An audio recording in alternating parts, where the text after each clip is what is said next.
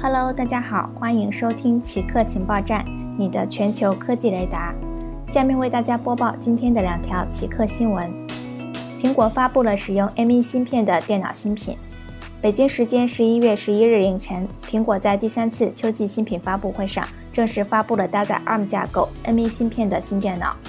M1 是苹果第一次采用台积电五纳米工艺的桌面芯片，集成了一百六十亿个晶体管。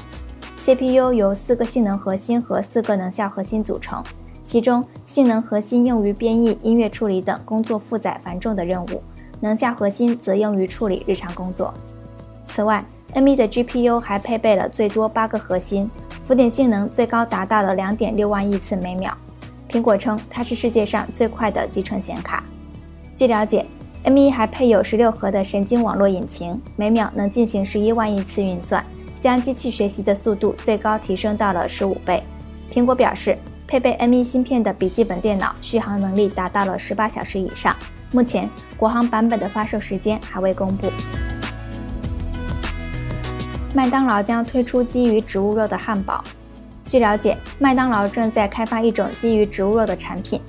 麦当劳国际总裁伊恩·伯登在投资会议上表示，这是专为麦当劳品牌打造的。未来还可能衍生出一系列基于植物肉的其他产品，包括汉堡、素鸡肉和早餐三明治。其中，植物肉汉堡预计将在明年初在部分市场进行测试。开发植物肉的 Beyond Meat 公司称，他们与麦当劳合作研发的植物肉饼也将成为这个植物肉系列产品的一部分。